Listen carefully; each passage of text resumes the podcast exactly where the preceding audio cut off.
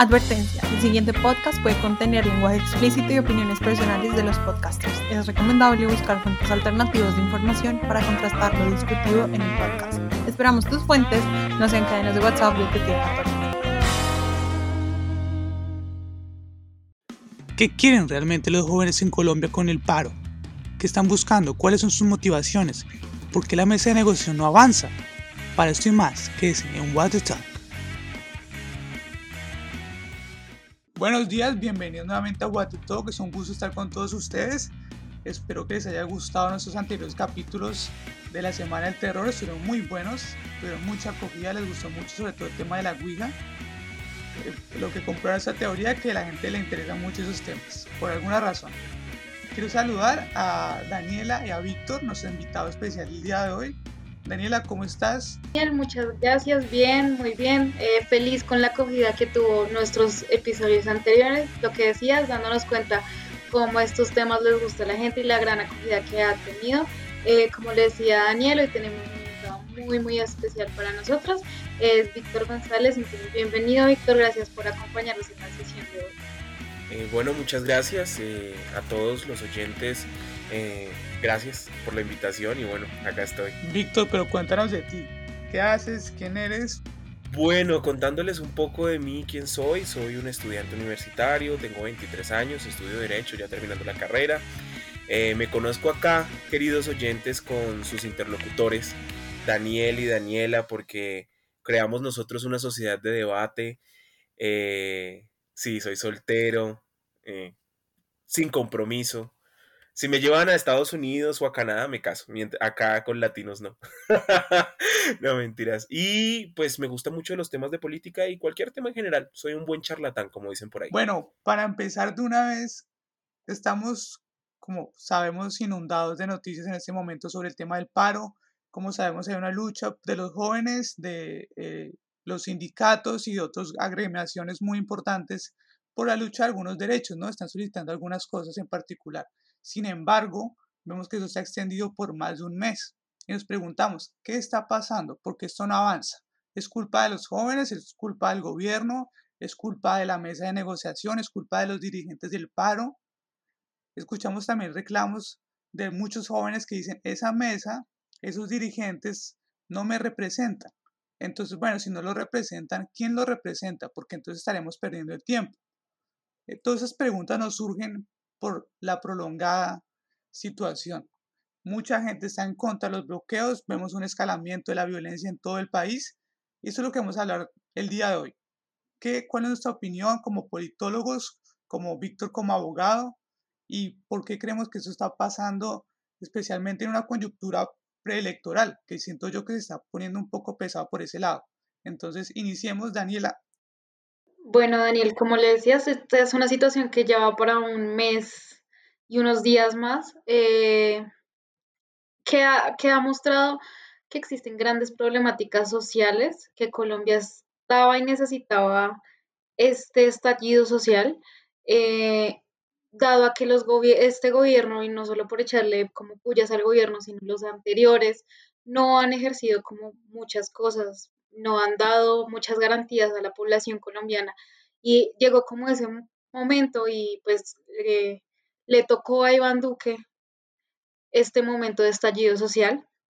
Es muy preocupante a la fecha de hoy las cifras de violencia, eh, como le decía Daniel, em, tenemos pues 3.789 eh, casos de em, violencia policial, lo cual pues ha generado uno de los temas principales, eh, que es los abusos policiales, las militarizaciones y todo lo que el gobierno ha intentado hacer en contra de, del paro. Como le decía Daniel, también nos encontramos en, un momento indeciso, ya que no sabemos las personas por qué están marchando. Eh, no tanto, o sea, sí entendemos la lucha social, pero muchos de ellos no se sienten representados por el comité del paro o por el gobierno. Entonces, esto es lo que queremos pues tocar un poco hoy. Nos damos cuenta cómo eh, el comité del paro no existe como una gran representación de todos los sectores y siento que los sectores más afectados no están bien representados. Escuchaba en los primeros diálogos como la comunidad afro en Buenaventura se sentía ofendida porque no había un representante de ellos en el comité del paro y ahí es cuando inicia este movimiento en contra del comité del paro de el paro no me representa. Entonces es una situación un poco complicada actualmente, ya que existen muchos sectores en el país que, que están desamparados y es como un desorden total, desde el gobierno que no ha dado ninguna garantía y solo busca pues eh, atacar directamente y no un diálogo, y el comité del paro que pues trata de hacer un esfuerzo escuchando todas las peticiones de, de la población, pero de una manera un poco, desde mi percepción, un poco más desordenada. No sé, Víctor, ¿qué, qué opinas tú al respecto? Bueno, de pronto un poco para todos los oyentes que no conozcan el contexto de Colombia y para muchos colombianos que no entendemos nuestro país, eh, somos un país pluriétnico, plurieconómico, somos plurales en todo sentido. Como decíamos nosotros en la universidad, somos poliamor, somos polilop, politodo, ¿no? Entonces, creo que es muy importante decir que todo lo que está pasando en Colombia es algo anunciado. Esto no es de un día, de otro. Creo que no, espero no vayan a tildarme de uribista. Eh, yo creo que no es netamente culpa de Duque eh, creo que son más de 20 años, 30 años, 50 años de problemas sumados, de problemáticas, de abandono estatal, de corrupción, que fueron sumándose y se sumó a un problema global que fue el COVID-19, a un país que no estaba preparado, a un país sin recursos para ayudar a su población. Entonces todo esto lo que hizo fue sumar y aumentó el desempleo, eh, mucha gente no sabía qué hacer, aumentaron los problemas mentales porque el encierro nos enfermó, nos enfermó la angustia, nos enfermó no saber qué iba a pasar mañana, nos enfermó el no tener trabajo, muchos colombianos que antes tenían el mínimo para vivir ahora están por debajo del mínimo, muchos colombianos que antes estaban desconectados un poco de la realidad, primero que todo porque les hago este contexto para que puedan entender lo que ahora voy a decir, ¿no? Había muchos colombianos que estaban alejados de la realidad en el sentido de que se levantaban a las 4 de la mañana a dejarle la comida a su esposo, a sus hijos e irse a trabajar todo el día que eran las, las personas de los negocios, ¿no? Que son personas que trabajan casi, que no, no, no casi, trabajan 24/7 en Colombia y o están pendientes de proveer, de que sus trabajadores, que de pagar un, un arriendo, un servicio, y estas personas empezaron a conectarse con el país, ¿no? Ya se desconectaron. Entonces empezaron a tener más tiempo libre y darse cuenta que estaba pasando a su alrededor y es de un país de completo caos, es de un país lleno de iniquidades, es de un país donde no se escucha a las demás personas y ese estado de comodidad que tenían muchos pequeños empresarios en Colombia de, ok, tengo mi carro, tengo mi casa, puedo ir a Cartagena de vez en cuando, puedo ir a comer a un restaurante, entre comillas, bien, ya se les acabó. Entonces se dieron cuenta que el país, entre comillas, chévere en el que estaban nunca ha existido, sino que era un pequeño estado de confort. Entonces, eh, lo que está pasando en Colombia y porque mucha gente no se siente representada en el paro es porque nunca hemos podido ser país. Creo que es algo muy difícil. No hay algo que nos una completamente. Eh, creo que escasamente la selección Colombia cuando juega. Y eso. Porque siempre nace un detractor. Ay, es que el fútbol. ¿Por qué no el tenis o bueno, cualquier otro deporte nacional? Eh, pero el que más nos une es el fútbol. Pero no hemos encontrado algo que nos una. Eh, de pronto los oyentes no me pueden ver, pero de pronto se les va a dejar una foto. Yo soy negro, sí, pero he crecido en Bogotá. Pero muchos negros no se identifican con que un blanco los represente. ¿Sí? Eh, por cuestiones raciales, por un montón de cosas. Los indígenas no se sienten representados por un negro o por un blanco, ¿sí? Y realmente a veces no, debería, no deberíamos tener una representación de pronto por color o por etnia, sino por pensamiento, por un tema nacional. Y creo que en esto vamos a tener, vamos a seguir con muchos problemas. Así en el paro coloquemos un representante de ejemplo Pita, que es a la gente que le dicen en el Huila, por un representante negro de Buenaventura, por un representante negro del Chocó, por un indígena de la Guajira, por un indígena del Nariño, porque todos se consideran diferentes, ¿no? Cada uno se considera casa sola. Entonces, uno de los grandes problemas que tenemos es aprender a ser nación, aprender a ser país, aceptarnos con las diferencias. Y bueno, todo este caos se debe realmente a que todos tenemos culpa. Yo creo que ustedes pueden, eh, la idea es segmentar esto, algunos pueden hablar del gobierno y yo quiero hablar de los ciudadanos. ¿Qué hicimos los ciudadanos para que esto pasara? ¿Qué pasó en la consulta anticorrupción? Era nuestro momento para que no pasara todo esto. No salimos a votar, nos dio pereza. ¿Sí? Eh, ¿Qué pasa cuando tenemos que hacer las cosas que nos corresponden como ciudadanos?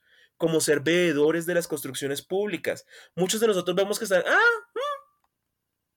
en la constitución nos hizo veedores.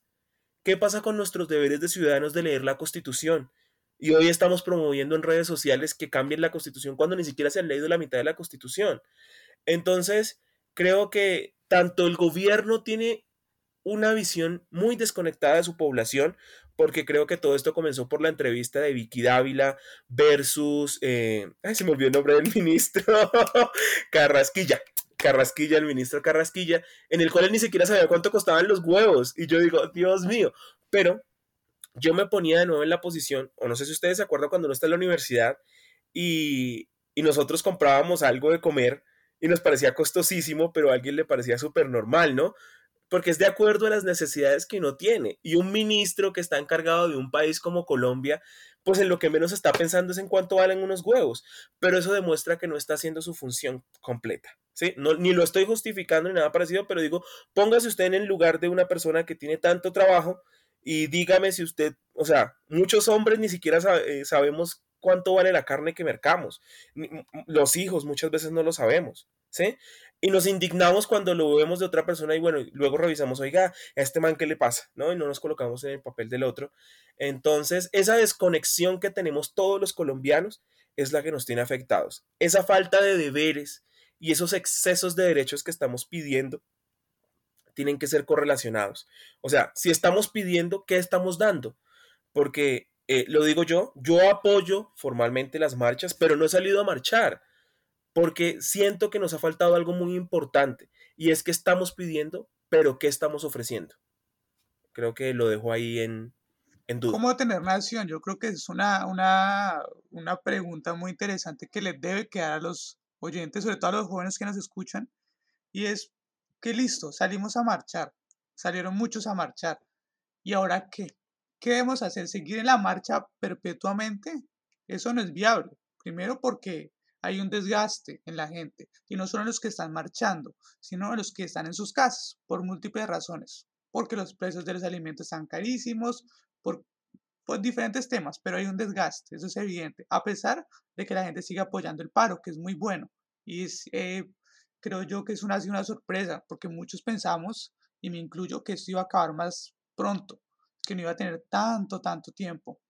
Sin embargo, nos preguntamos qué debemos hacer, y creo yo que una de las problemáticas está en lo que dice Víctor, que como hay tanta gente, tantos gremios, por eso es imposible que una mesa, que una sola mesa, pueda representar los valores de toda una marcha y de todo un país que se siente completamente descontento. Y no porque seamos los colombianos personas que nos quejamos o canzones, no, sino porque es que hay muchas problemáticas, muchas problemáticas que el gobierno no ha sabido entender ni interpretar, ni Duque ni los anteriores cuatro o cinco gobiernos. Y de ahí te para atrás, yo creo que no hay un gobierno que uno diga, este se puso la camiseta, no, no ha habido ni Santos ni nadie. Ojalá el próximo gobierno lo habrá. Y también es otro tema, aquí no hay Mesías, acá no va a llegar nadie a salvar a Colombia, ni el próximo presidente lo va a salvar elijan a quien elijan, no va a llegar nadie. Entonces, la pregunta es, ¿qué hacemos? Afortunadamente la tecnología creo yo que nos ofrece una importante herramienta. Es que si bien no nos necesitamos meter a todo lo al Congreso, los 45 millones de colombianos a un, Congreso de la República tenemos herramientas como redes sociales para opinar. Entonces yo creo que el gobierno si, si le interesara de verdad calmar esto y no por calmar para que no no hagan más, sino por de verdad buscar una solución, debería usar las redes sociales de manera de consultas. Por ejemplo, está buscando hacer una consulta popular, pero no sé qué tan beneficiosa sea en medio de una pandemia. No por el hecho de consultar a la gente, que creo que es buenísimo, pero pues nos encontramos en una situación difícil, entonces busquemos herramientas diferentes por a través de redes sociales, no sé, hay que ser creativos. Y creo que el paso a seguir es ese, el paso a seguir también es que los jóvenes identifiquen qué es lo que ellos necesitan. Al fin y al cabo son ellos los que están marchando. ¿Qué necesitan los jóvenes? ¿Qué necesitamos nosotros? Necesitamos empleo, necesitamos una salud decente. Ni siquiera estamos buscando que nos regalen las cosas, sino simplemente oportunidades. Así de simple, no es más. No estamos pidiendo subsidios, nada de eso. Bueno, digamos que la mesa sí está pidiendo eso, pero nosotros como jóvenes no estamos pidiendo solo eso, estamos pidiendo cosas más importantes, más relevantes, que nos dejen ser libres, por ejemplo. Algo básico. Entonces es un tema muy interesante. Víctor, ¿tienes algo que decir? Respecto a lo que nos dice Daniel de el qué queremos, el qué necesitamos, cómo lo necesitamos y para cuándo lo necesitamos, es una pregunta de, todos los colombianos y me parece muy importante. Y, y creo, algo que estás hablando de las redes sociales, es que las redes sociales se salieron de control. Las redes sociales son útiles en ciertos momentos y en otros momentos se convierten en focos de desinformación, en focos de miedo, en focos, o sea, de hecho, en muchos momentos dijeron que Facebook estaba censurando, pero es que de cierta manera yo me metí a mis redes sociales y me sentía angustiado porque no sabía qué información era verdad, no sabía qué información era mentira y no sabía si podía compartir algo o no podía compartirlo porque yo intento ser muy responsable con la información que comparto. Pero quiero echarle una puya al gobierno y quiero echarle una puya a todos los profesionales que trabajan con el gobierno. Y ahora sí voy a atacar directamente de qué le sirven tantos asesores al presidente, de qué le sirven las UTLs a los congresistas, de qué sirven los politólogos y los abogados que trabajan para el país si no saben dar un diagnóstico de lo que pasa. ¿Sí me hago entender? ¿Por qué tenemos que estar usando consultas si se supone que de nuestros impuestos Pagamos unos profesionales para que estén pendientes de lo que pasa con Colombia. Tenemos unos profesionales que se supone tenemos al DANE que se encarga de hacer las estadísticas de decirnos, miren, hay un montón, hay un montón de pobreza, tenemos un montón de personas que están comiendo solo una vez al día. Yo creo que esos son datos suficientes como para que un presidente se ponga los pantalones y diga, bueno, tenemos que hacer cosas.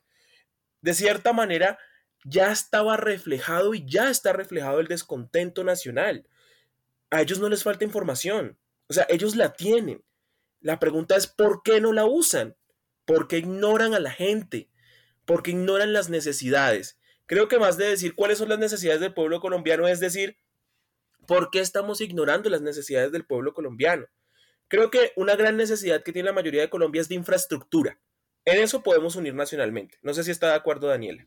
Total, y es fundamental para el crecimiento económico del país. Pero es que tampoco se puede porque si queremos tener vías eh, ferroviarias, pues ¿quién se oponen? Pues los camioneros. Entonces acá hay un tema de no dejar, o sea, no dejar por ningún lado por temas, pues porque los afecta a ellos, es entendible, pero es que... No, creo que, creo que es entendible y creo que hay que ponerlo en contraposición con Estados Unidos.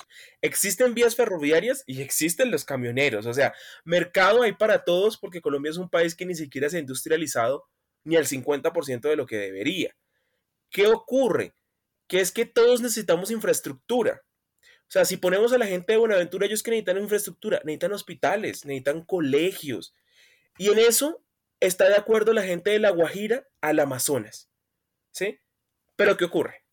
No es que el gobierno nacional no esté haciendo nada, lo que pasa es que cuando la plata llega a esos lugares ya no está la plata. Entonces viene el mayor de nuestros problemas y la mayor de nuestras desgracias, la corrupción. Y creo que en eso se puede ir resolviendo algunas de las dudas y las necesidades que tiene Daniel. Te dejo hablar, Daniel. Bueno, pues totalmente de acuerdo y siento que lo primero lo que eh, decías sobre las cifras y siento que a pesar de todo, no sé qué tan eh, impopular sea este, este, este, comentario, el encargado del DAN es eh, Juan Daniel Oviedo Arango. Siento que él ha hecho un buen trabajo porque él se ha dedicado a, uno, actualizar todas las páginas de una manera increíble y que permite que haya más acceso a las cifras.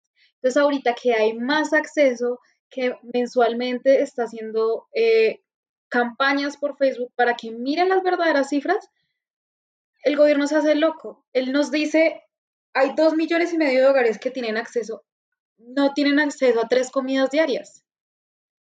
Y lo muestran en las noticias como un caos, pero ahí se quedó. De, eh, eh, cayó el, café, eh, la gente está, no tiene educación, tantos niños se han quedado sin estudiar por el tema de la pandemia, hay tanta deserción escolar y se queda ahí. Digo que el trabajo sí ha sido muy bueno, pero es que al momento de que llegue, como decía Héctor, al gobierno, se hacen los locos.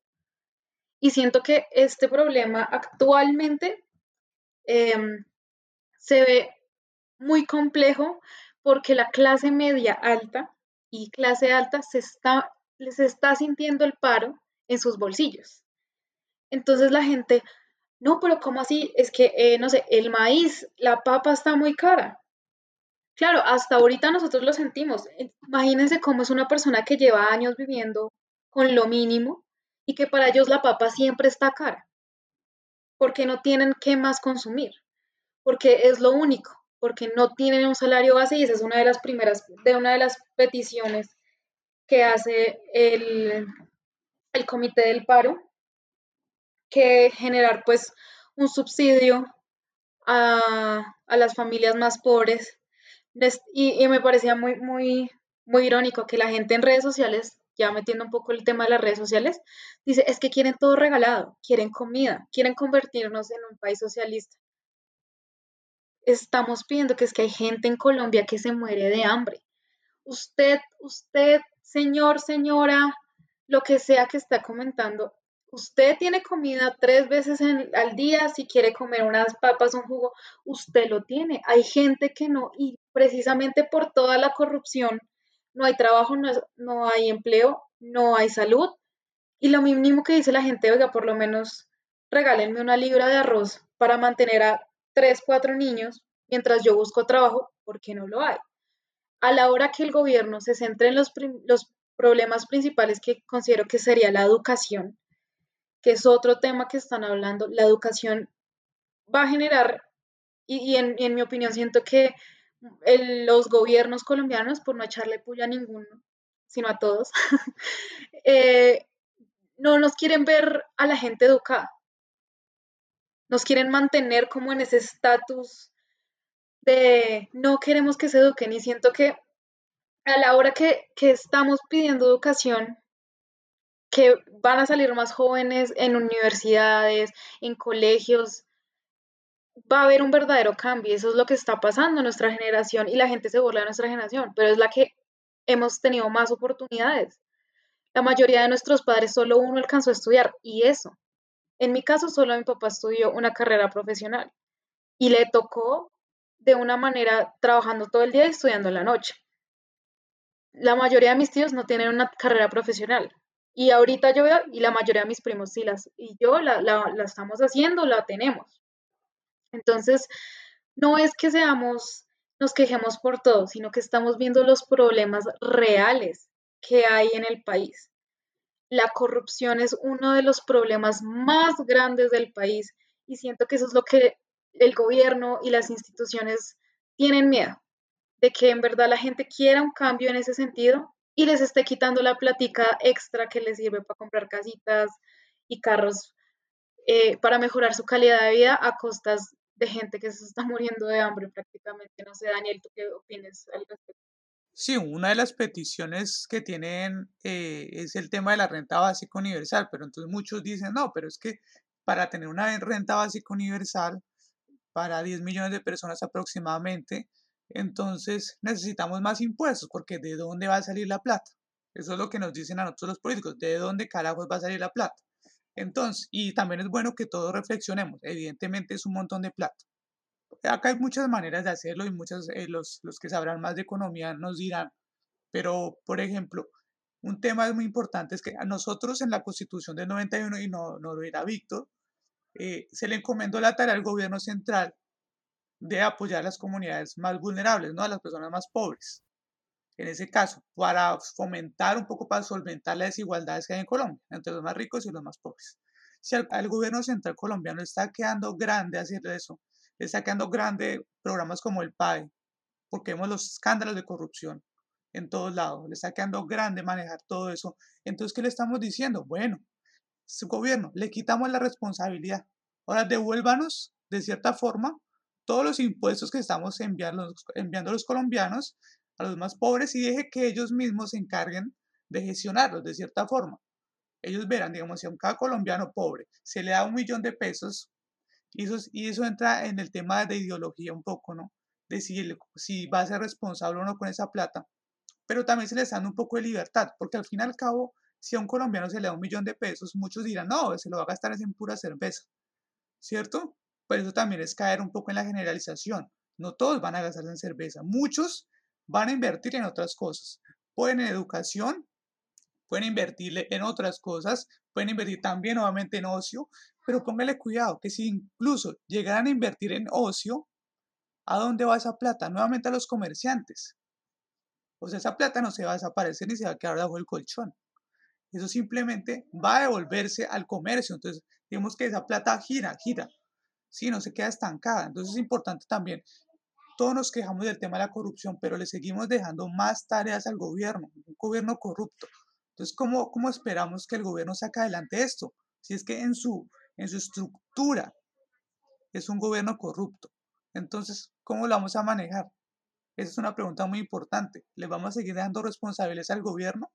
Que siga manejando la educación. Por ejemplo, dicen todos, el gobierno colombiano no nos quiere educados, pero seguimos dejándole en ellos la mano de la educación es un tema complicado y difícil de manejar porque tampoco podemos decir, no, entonces privaticemos la, educación, porque hay gente que no puede acceder a la educación. ¿Qué tienes para decir? Bueno, yo, yo parto del hecho de que ustedes muestran una cara, yo muestro la otra cara de la moneda. Y hay que decirlo acá, y lo voy a decir, eh, quiero retomar un poco el tema que dijo Daniel, le quiero decir, las personas que no están comiendo, que están comiendo una vez al día en un país donde producir comida sale barato, en una tierra fértil. O sea, debería darnos vergüenza saber que tenemos gente que se muere de hambre, como saber que tenemos gente que se está muriendo de sed cuando tenemos tantas fuentes hídricas. Esas son cosas que nos dan duro y tenemos que asimilar. A los temas y a las preguntas que dices tú, Daniel, creo que tenemos que representar en gran caso a la Guajira y a las comunidades indígenas, a las cuales les hemos estado dando el dinero hace muchísimo tiempo y ese dinero muchas veces no se ve reflejado. No se ve reflejado en muchas condiciones de calidad de vida de ellos por su idiosincrasia y por la manera cultural en que manejan las cosas, ¿no? O como están instituidas sus jerarquías sociales. Vemos lo que pasa con muchos niños guayú en la Guajira, que se envían los alimentos, que se envían las, eh, los multivitamínicos, donde se les envía eh, el dinero para que vistan los niños. ¿Y qué pasa? Se los dan al patriarca, el patriarca se lo toma, se lo come porque la cultura de ellos no está basada en los niños, sino está basada en el machismo. Y luego el resto de la población colombiana nos muestra en los medios de comunicación un montón de niños desnutridos muriéndose, pero es que no sabemos qué era lo que estaba pasando. Y la culpa fue del Estado. Ay, la culpa no fue del Estado. El Estado cumplió con entregar el dinero y se entregó de manera independiente. Ahora en el tema de que el Estado no nos quiere educados, vean, me van a perdonar, pero por lo menos en Bogotá eso no pasa. Por lo menos en Medellín eso no está pasando. En Bucaramanga, en Cali, en Barranquilla, en Cartagena, donde se están construyendo megacolegios y en muchas grandes ciudades, en muchos municipios, donde muchos alcaldes están haciendo bien sus labores, por lo menos solo nosotros que estamos acá en Bogotá, solo hay que ir a Bosa, en ciudadelas donde caben más de 12 mil niños. Tienen danza, tienen salones con multiculturales, con toda la tecnología Full HD a nivel mundial que cualquier niño del mundo envidiaría en este momento. Y el gobierno lo está haciendo. ¿Y qué tenemos? Un montón de chicos que no les gusta estudiar en este momento. Y ahora que estamos pidiendo una reforma en la educación. Que no nos sentimos identificados con el sistema de educación. Ok, listo. Bueno. Pero les estamos brindando a estos chicos la educación, ¿no? Les estamos dando las once, les estamos dando la infraestructura, les estamos colocando los docentes. En muchos de estos colegios se está dando desayuno, once y almuerzo. Tres comidas se les está dando. O sea, educación sí se está haciendo. Tenemos el sistema del SENA que es alabado a nivel mundial porque muchos países no los tienen. En Estados Unidos educarse es carísimo. ¿Y porque en Estados Unidos la gente sí puede? Ni siquiera tienen un sistema del SENA. Bueno, dirán que hay dinero pero Colombia tiene muchas cosas, sino que nos, yo creo que hay algo muy importante que tenemos que decir, nos falta identidad y valorar lo que tenemos. Por lo menos los que tenemos esa posibilidad de estudiar, por lo menos yo estudié becado gracias al distrito. O sea, decir que el Estado no quiere a la gente educada me parece una mentira. Parcial. Que no hemos tenido la capacidad de llegar a todos es completamente diferente. Que el Estado, o sea, el Estado sí hace una gran cosa, pero vuelvo y digo, ¿dónde estamos el resto de los colombianos? Haciendo veeduría de lo que es nuestro, nuestro. Mira, Daniel, quiero algo decir algo muy importante. Nosotros tanto que no sabemos de lo que no es nuestro y no lo voy a llevar a la pelea de que vale más un vidrio que una vida, porque no es así. Siempre va a ser más importante una vida. Pero digo yo, lo primero que destruimos es el Transmilenio. Lo primero que destruimos es el mío. Lo primero que destruimos es donde lo usamos la gente del común y corriente porque estamos inconformes con lo que nos toca, porque, volvemos al tema de las redes sociales, nos metieron que en el resto del mundo todo es tan perfecto que lo único malo que tenemos es lo nuestro. Entonces, hay cosas que reformular en la población colombiana porque este descontento nace de no tener identidad y también de no valorar lo que tenemos. Y digo yo, ¿será que a Duque le afecta que el Transmilenio ya no funcione? Yo veo son a punta de un montón de trabajadores que no pueden que están caminando dos, tres horas, cansados. ¿Sí? Van, van, personas como yo que amo Bogotá porque no, me, no nací acá, nací en Buenaventura, amo Buenaventura, amo el Valle, pero también amo Bogotá porque me ha dado todas las oportunidades y todo lo que he tenido en mi vida, gracias a Dios. Y ver la ciudad destruida, semidestruida, y dicen, no, eso se recupera. Es que eso no es de que se recupere, es que eso es suyo. Usted está dañando eso. Y son esas mismas personas que le enseñan a sus hijos a no cuidar lo público en los colegios. ¿Sí? Y esos son los niños que dañan los pupitres. Y esos son los niños que dañan las cosas que les está dando el mismo Estado y entonces otros chicos no lo pueden aprovechar. Entonces creo que tenemos un gran problema de educación que también va desde casa. Dejo hablar a Daniela porque hay cosas que tenemos que tocar acá también. No, sí, Víctor, y concuerdo totalmente contigo, pero digamos, hay muchos casos de muchas poblaciones donde las personas o quienes dan escuelas, o sea, lo que tú decías, no, no todo, no, el gobierno no ha podido llegar a todos, eh, pero hay muchas poblaciones en las cuales las que construyen escuelas son fundaciones. Son fundaciones que les dolió ver a los pobres niños estudiando detrás, debajo de un árbol, hablando de, no en tema de, la, la, pandemia, porque este es otro tema, la educación durante la pandemia, que, que demuestra que hay una desigualdad grandísima en la educación, porque hasta compañeros nuestros de la universidad, que todo el mundo, ay, es de privada, tiene mucho dinero. No, no, hay mucha gente de privada que tiene el honor porque le dieron una beca, porque estudia y ahorita en pandemia ahora tenía que pagar internet, un buen conexión. Ahí la pandemia lo que hizo fue agrandar todas las brechas de desigualdad que existen en el país. Y hablando de la educación, sí, pero siento que también lo que te decía, hay muchos, muchas escuelas, muchos lugares eh, donde fundaciones sin ánimos de lucro se ponen la mano en el corazón, que son muy pocas, de invertir y crear una mega escuela. Y que después el gobierno sale diciendo, en la alcaldía, ay, sí, nosotros apoyamos este proyecto, pero es de pura palabra y no aportaron ni un peso cuando lo tenían. Y siento que es que es el problema más grande. Actualmente en Bogotá nosotros, siento que la mayoría vivimos como en una burbuja, pero a la hora que nosotros salimos vemos grandes problemáticas, digamos, eh, como en muchas zonas del país la gente quemó los peajes. Y uno decía, ¿por qué quemaron el peaje? Porque trabajan en una ciudad, están a 15 minutos del pueblo y le meten un peaje de 12 mil, 14 mil pesos ahí. Entonces esta pobre gente que vive de eso tiene que gastar 24 mil pesos en peajes diarios de su trabajo. Y solo y esa gente ni apoyaba el paro. Fue, quemó el, el peaje y ya porque eso era lo único que ellos veían. Y concuerdo contigo, obviamente jamás para mí lo que está pasando y las vidas que se están perdiendo en Colombia es lo que más me duele y he evitado también ver por mi salud mental porque creo que todos hemos estado un poco agobiados de tantas muertes, eh, abusos policiales que intentaron quemar eh, como ese odio, ¿sabes? De sentir ese odio de la gente en las redes sociales de celebrando que quemaron a un policía y, y, gente de la policía celebrando que violaron a una muchacha. Es horrible, es horrible de parte y parte. Un policía que es pobre, igual que el otro, o sea, somos de los mismos. Es que es eso, y es como una lucha del pobre entre el pobre, el pobre peleando contra el pobre. Y es que eso es lo más triste. Y es cuando yo te, te doy la razón, Víctor, tenemos que generar ahorita mecanismos y nosotros estar mirando, venga, ¿dónde se va la plata? ¿En qué? Y tener empatía con la gente que no lo tiene, y eso es lo que muchos lo estamos pidiendo en las redes sociales. Yo tengo familiares policías, pero yo no les voy a, porque sus compañeros hagan ciertos actos, yo no les voy a desear pues tampoco que, que les vaya mal a todos.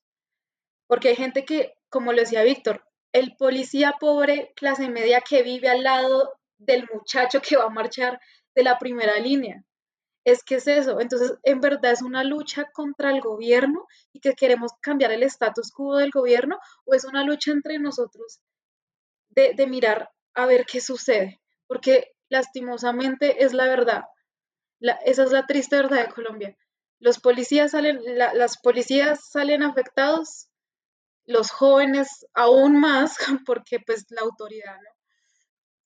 Y, y el gobierno como si nada, como si nada. Matan a chicos, los torturan a diario, violan chicas. Y las élites de la policía, como si nada. Las élites del gobierno, como si nada. ¿Y quiénes estamos sufriendo? Los que estamos en esa lucha constante. Entonces, ahí es cuando uno se da cuenta, la mayoría de gobiernos, cuando se genera un cambio, cuando la gente entiende que tú no, es, tú no tienes un enemigo que no es el agente de policía que te está diciendo, oiga, no marche, sino que te das cuenta que hay un problema sistemático y que desde tu casa y desde tu familia le empiezas a cambiar ese pensamiento de que como tú tienes todo, no importa el resto. Ahí es cuando se genera un cambio, lo que decía Víctor, nuestras responsabilidades como personas, como colombianos, con la población colombiana. Entonces, mi invitación para todos es eso, pongámonos en los zapatos de todo, no celebremos la violencia porque eh, lo hice en una intervención anterior, este país está así por la violencia, así, sea de parte de quien sea. Y si seguimos así, lo único que va a hacer el gobierno es seguir eh, diciendo que los, los manifestantes son unos vándalos que solo rompen eh, las cosas. Entonces es como cambiemos ese chip violento que tenemos de vamos a quemar todo y sí, sé que a lo largo de la historia se ha generado un cambio así, pero intentemos cambiar ese chip y hagamos verdaderos cambios estructurales desde nuestras casas, desde nuestros pensamientos, de la empatía que tengo con cualquier persona o ser vivo en este mundo y suena muy respuesta de reina, pero es la verdad. Es la verdad, necesitamos un cambio estructural de este status quo de violento que tiene Colombia, de esa cultura violenta diaria que lo único que está mostrando es que seguimos igual y pues esa no es la gracia, la gracia es terminar este paro, estas movilizaciones, pues con, con un verdadero cambio. Sin duda una de las conclusiones que podríamos llegar es que hace falta más cultura política. Cultura política en los jóvenes, en los adultos, en los otros mayores. Hace falta sobre todo control social y el control social, como dicen mis compañeros, no puede ser a través de la violencia, porque como bien lo dice Daniela, Llevamos más de 60 años en un conflicto armado donde nos ha demostrado que la violencia no es el camino. Así de simple, no es el camino. Hay, formas, hay formas, creo yo, que más eficientes. Estar pendientes cuando, por ejemplo, algo tan sencillo como las alcaldías. La gente, por ejemplo, cuando elige un alcalde, elige, los elige en mancuerna, en llave, con el consejo. Cuando, y nos, sin saber que es que el, consejo es quien debe controlar a los alcaldes, manejar el presupuesto. Si usted los elige y los elige en llave y son amigos, pues ¿qué control político le van a hacer? Nos vendieron el cuento de la gobernabilidad. Entonces, que si es que no son todos amigos, entonces no se puede gobernar, entonces se puede salir adelante. Esto es simplemente una excusa para decirle, no, es que como, o sea, si usted tiene un buen alcalde y tiene buenos proyectos, por más de oposición que sea, obviamente si es una buena oposición, le va a aceptar los proyectos porque saben que son buenos pero eso, la, base, la base de la corrupción es esa, que es que toca gobernar con los amigos, si no, no se puede salir adelante, no al contrario. Hay que aprender a gobernar con los que están en contra de nosotros y llegar a consensos. Acá no es de todo nadie porque es que en Colombia solo tenemos un país y tenemos que vivir todos juntos y aprender a convivir, básicamente. Entonces hace falta cultura política, hace falta cultura política a los jóvenes. Yo sé que muchos están despertando, yo sí veo en esta generación mucho más interés en la política ahora ese interés en la política no solo es marchar, sino también votar. Y no solo se queda con el voto, hay que cuidar el voto. Hay que revisar que no nos hagan trampa en las elecciones, por ejemplo. Hay que cambiar también, un, pues, es otra discusión, pero el sistema, eh, como cómo votamos, por ejemplo. También, que es electrónico, que es papel, es una discusión que tiene que darse. Y después de votar, de cuidar el voto, no, no para nuestro trabajo como ciudadanos. Ahora es el control social y político a los gobernantes que elegimos. Porque no se puede que cada cuatro años nos acordemos que votamos y ya, y somos buenos ciudadanos. No, por eso hay que reestructurar la democracia. La democracia no simplemente puede ser basarse en un voto. Es un tema más importante, más fuerte. Y si nos comparamos con otros países a nivel democrático, pues este es el pilar de su éxito. No es ni siquiera tanto el modelo económico, no es tanto que si es que los europeos son más inteligentes porque es que tienen genes diferentes, que porque los chinos son más, este, más disciplinados. No, es el sistema democrático, es que ellos cuidan lo que es básicamente de todos, que no le estén robando plata, básicamente, es que a nadie quiere que nos roben plata. Es así de simple, no es más, no es magia, no es nada más. Cuide su plata y que la inviertan bien, no es más, así de simple. Bueno, creo que una conclusión importante es aprendamos a ser país. Creo que todos tenemos que ceder y todos tenemos que aceptar que existen culpas creo que acá hay un gran culpable, que somos todos los colombianos, y los colombianos incluye al gobierno. Ellos hacen parte de Colombia, ¿no? El presidente es colombiano, los altos funcionarios vienen de la flora colombiana, todos los funcionarios públicos, los policías, los militares, la gente de bien, entre comillas, la gente de mal, los paramilitares, todo lo que hay, todos los problemas que tenemos, somos un solo país y tenemos que aprender a construirlo entre todos. Porque unos pocos no pueden construir país. Nadie se puede echar a su espalda un país. Y yo creo que un, presidente no tiene el poder de liderar 50 millones de personas y decirles a todos qué hacer. Creo que es importante aprender de nuestras diferencias y aprender a dar. Creo que estamos, queremos todos recibir y recibir y que a todos nos comprendan y que a todos nos escuchen, pero no estamos escuchando las otras partes. Entonces la invitación es a escuchar, a perdonarnos, a dejar el odio porque estamos llenos de odio, estamos llenos de dolor, estamos muy frustrados, lo digo a base personal, eh, siento este sentir del país en que existe una frustración donde los jóvenes quisiéramos vivir eso que vemos en las redes sociales, que es donde los jóvenes europeos o del primer mundo se dan el gusto de viajar por el mundo, la buena vida, tastas, una cosa, la otra. ¿Sí me hago entender? De pronto no, no fue lo que nos tocó, pero construyamos ese país que queremos para nuestros hijos. Eh, seamos ese cambio para nuestros padres, porque muchos de ellos no se van a poder pensionar, y eso ya lo sabemos, pero que por lo menos podamos brindarles una buena vejez, que luchemos por nuestros abuelos, ¿sí?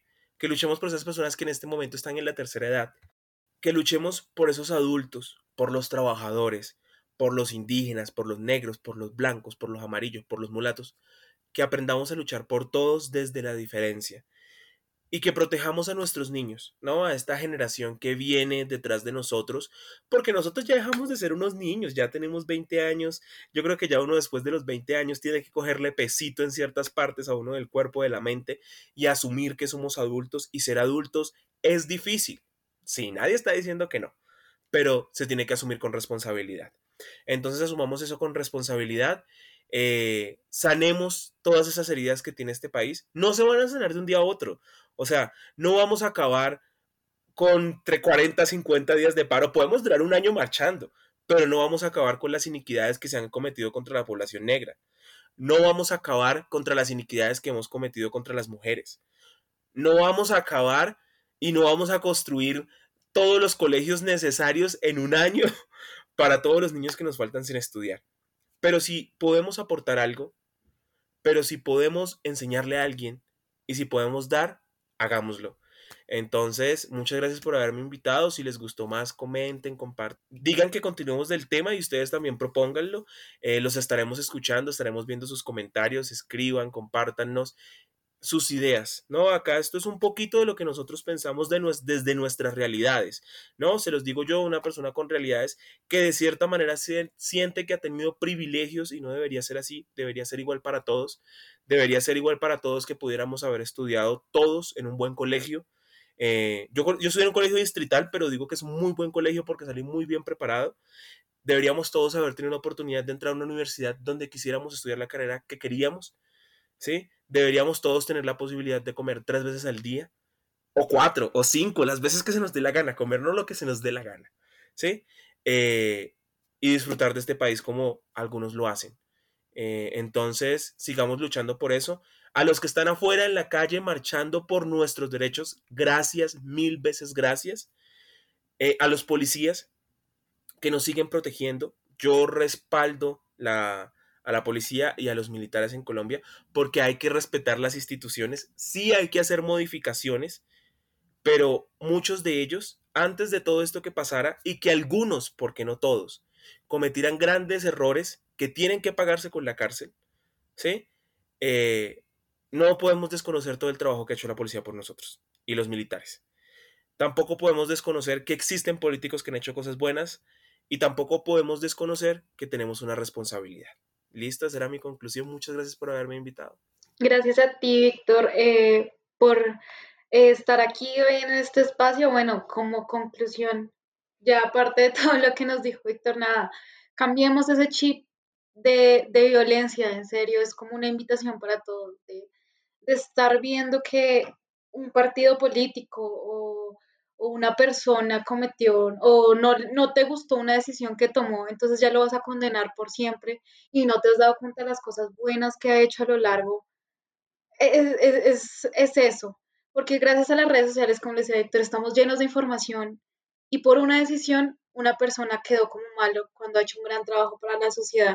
Entonces mi invitación es, informémonos, miremos quiénes son las personas que en la política nos han aportado, que han hecho el bien por el país y votemos por esa gente. Ahorita vienen elecciones, ya están abiertos todo el tema de la registraduría, voten, inscriban su cédula y por favor, eh, mucho, especialmente, como les decía Víctor, a esos chicos que están ahí, especialmente a los chicos de la primera línea que son unos berracos, que la dan toda.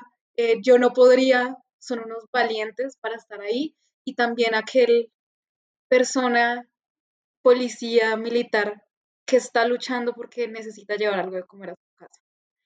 Y es la verdad, hay muchos que están así, no se quita las cosas horribles que han pasado en el país y como les decía Víctor, necesitamos reformas, necesitamos un cambio desde fondo. Y eso es lo importante, que esto no se quede como en, en unas marchas más que hubo en Colombia, en unas protestas más. Muchos chicos perdieron sus ojos, muchos chicos perdieron su vida, en la lucha no. La gracia es que en el futuro decimos, oigan, sí, muchas personas eh, dieron sus ojos en esta lucha, pero en verdad generamos un cambio, en verdad miramos, no sabemos si, si nosotros logramos ver ese cambio, pero intentemos construirlo poco a poco, e eh, construir un país para nuestros hijos, nuestros hermanos, nuestros eh, sobrinos en el futuro. Es que eso, eso es lo importante. dejemos de mirar solo nuestros privilegios los que los tenemos, sino observemos y miremos un poco más allá de la realidad de este país, que pues es, es muy triste, pero la gracia es que este despertar de esta generación, de esta nación, sea en serio y genere un verdadero cambio. Seguimos en esta lucha eh, dándola todo. Eh, nosotros siento que es, esto es nuestra forma de luchar y dar visibilización a los problemas tocando todos los problemas, no, no solo de una parte, sino mostrando que en verdad Colombia necesita un cambio desde todos, eh, desde nuestros hogares, desde nuestro pensamiento. Y nada, infórmense, voten bien, eh, estudien en lo, en lo que más pueda. Ahorita tenemos muchas muchas oportunidades a través del Internet. Y nada, no juzguen una portada, un libro por su portada, porque es, es, es, muy complicado. No se dejen influenciar por una opinión de un amigo que publicó esto, no. Infórmense, tengamos criterio propio, que desde ahí se empieza el cambio. Y pues nada, eh, gracias por seguir escuchándonos. Eh, sigan muy activos en redes sociales. Si les gustó esta intervención un poco más política, eh, díganos para continuar con temas así o escríbanos de qué les gustaría hablar en los próximos podcasts. Hola chicos, no olviden seguirnos en nuestras redes sociales. Estamos en Instagram como What the Talk DV y mi Instagram personal Valentina Suárez Rayel Piso También nos encuentran en TikTok como What the Talk y mi Instagram personal es Dani Velasco.